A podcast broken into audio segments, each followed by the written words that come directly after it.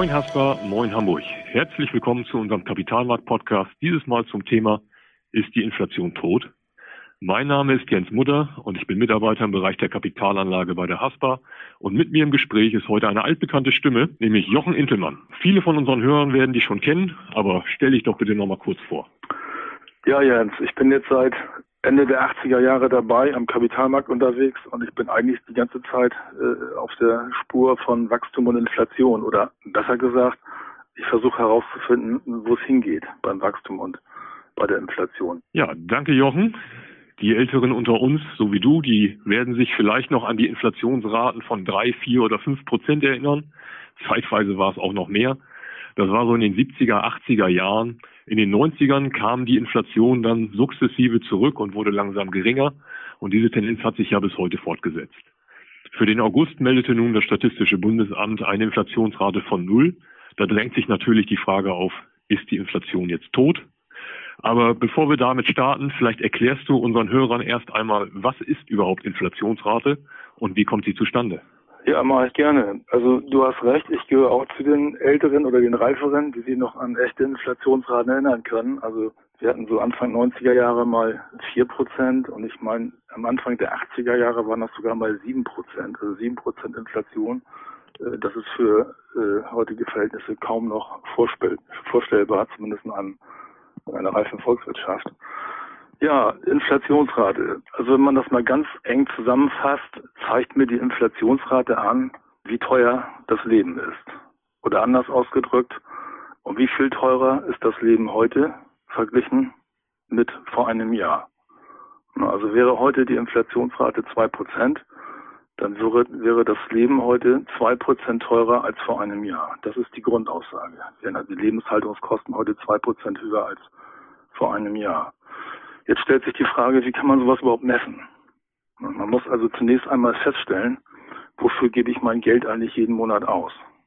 Das Statistische Bundesamt hat dafür einen sogenannten durchschnittlichen Haushalt entwickelt und äh, durch äh, Befragung Tausender von Haushalten herausgefunden, wofür man durchschnittlich sein Geld ausgibt.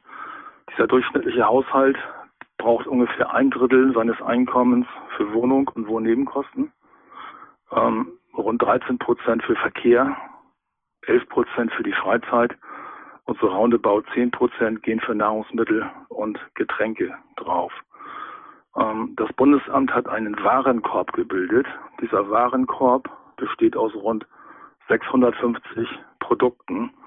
Ähm, das Bundesamt schreibt vom Bienenhonig bis zur Polstergarnitur. Da ist also alles drin, was ein Durchschnittshaushalt äh, im Jahr braucht. Man könnte es noch ein bisschen vereinfachen und sagen, ich packe mir einen Einkaufswagen voll, der alles enthält, was ich so in einem Monat brauche. Und dann stelle ich fest, was kostet dieser Einkaufswagen heute eigentlich. Das mache ich einmal im Monat. Und dann vergleiche ich die Gesamtkosten eines Monats mit den Gesamtkosten genau vor einem Jahr. Und schon habe ich meine Inflationsrate. Also wenn der Einkaufswagen vor einem Jahr 1000 Euro gekostet hat und er kostet heute 1050 Euro, hätte ich eine Inflationsrate von 5 Prozent. Das ist einfach der Vergleich, was ich heute aufwenden muss, um die gleichen Güter und Dienstleistungen zu erwerben vor einem Jahr. Das ist die Inflationsrate. Also wie teuer ist mein Leben geworden. Im August hatten wir, wie du gesagt hast, die Inflationsrate bei 0,0. Das heißt im Klartext, die Lebenshaltungskosten im August 2020 waren genauso hoch wie im August 2019. Glaubt man früheren Umfragen, so haben die Deutschen eine sehr große Angst vor der Inflation. Da weiß ich immer, das Inflationsgespenst geht um. Ist das immer noch so? Und wenn ja, warum? Ja, man, man sagt ja, die Deutschen hätten ein Inflationsgen und die Amerikaner hätten ein Rezessionsgen. Ne? Also die Deutschen sind allergisch gegen Inflation und die Amerikaner sind allergisch gegen eine Rezession. Das hat so ein bisschen äh, historische Gründe. Und äh, zwar hängt das damit zusammen mit dem Sparverhalten. Also in Deutschland wird seit Generationen relativ viel gespart. Die Sparquote ist relativ hoch. Die Amerikaner dagegen haben relativ wenig Ersparnisse, im Durchschnitt natürlich. Also die Sparquoten in den USA waren immer deutlich niedriger als in, in Deutschland. Wenn jetzt eine richtige Inflation kommt, nicht zwei Prozent, nicht drei Prozent, sondern 20, 30, 40, 50 Prozent und höher, dann wird der Sparer mehr oder weniger enteignet, weil sein Geld rapide an, an, an Wert verliert. 1923 äh, hatten wir in Deutschland diese Hyperinflation, wo die Inflationsraten kaum noch messbar waren. Damals kostete, kostete ein Ei oder ein Brot mehrere Millionen Mark. Dann gab es die Währungsreform. 1948 gab es die nächste Währungsreform. Äh, da wurde dann die deutsche Mark eingeführt.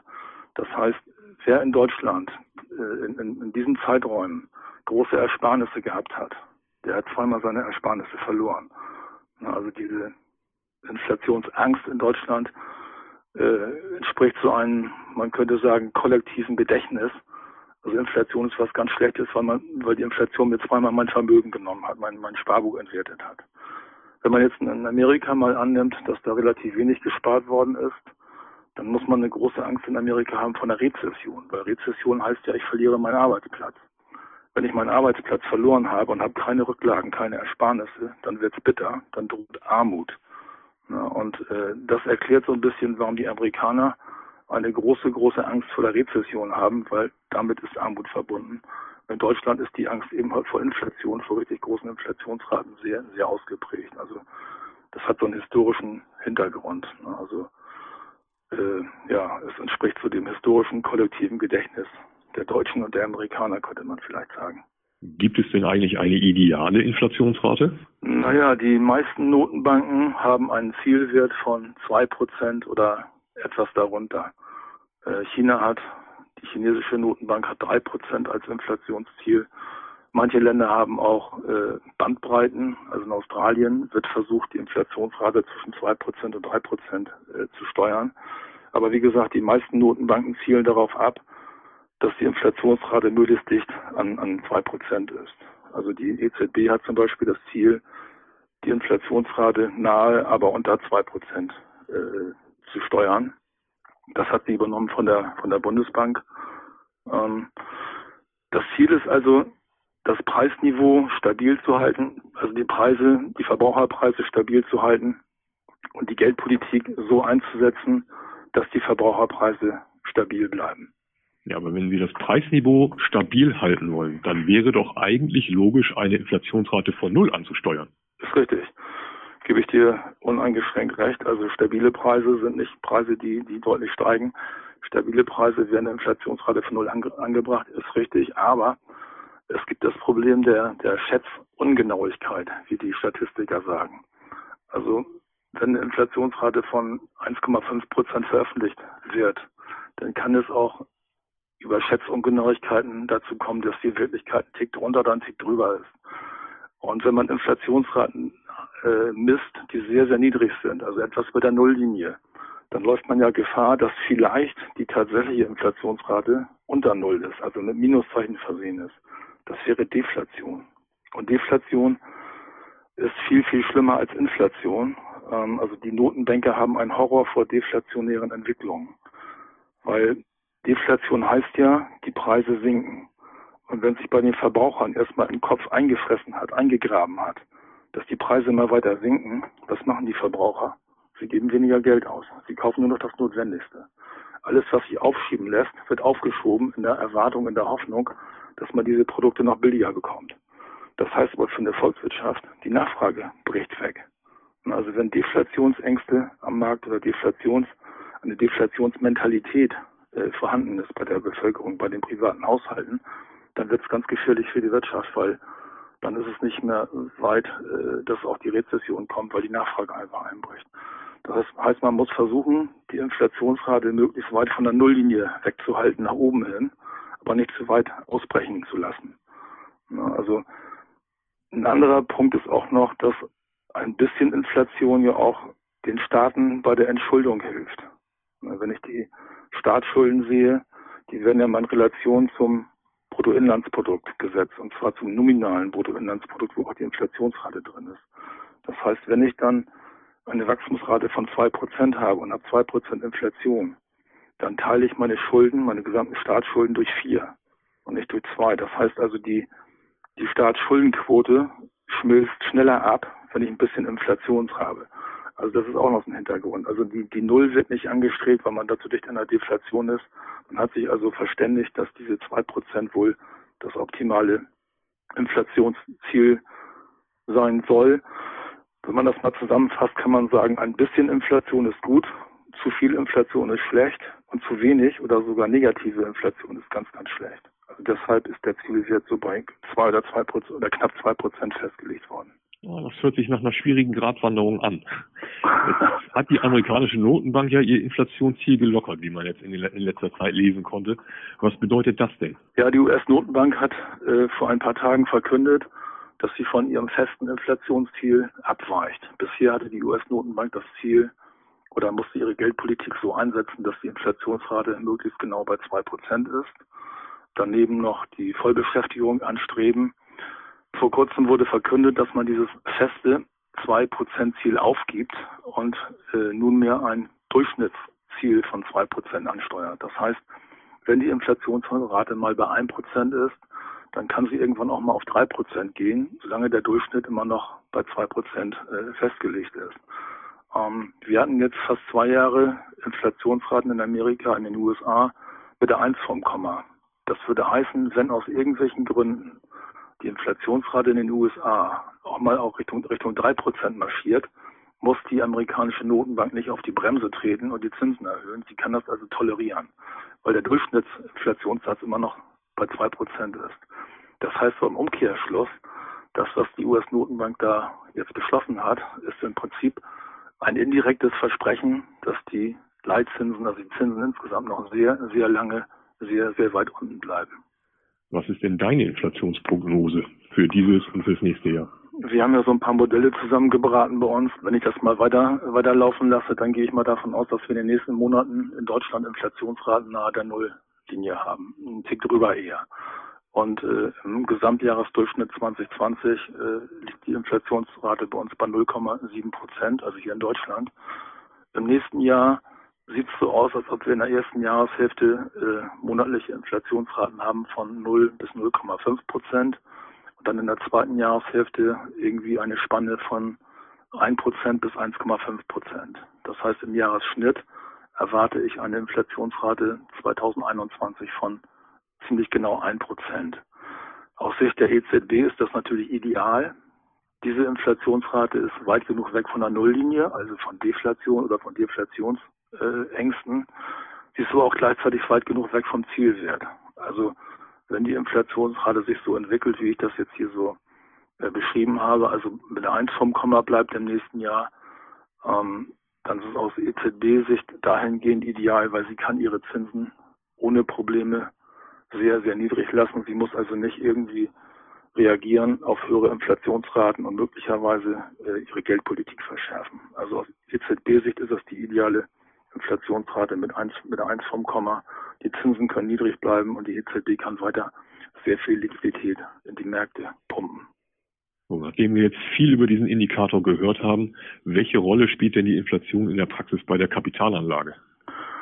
Ähm, die Inflationsrate ist sehr wichtig bei der Kapitalanlage, eigentlich mehr noch die Inflationserwartungen. Also wo treibt die Inflationsrate hin? Geht's rauf, geht's runter?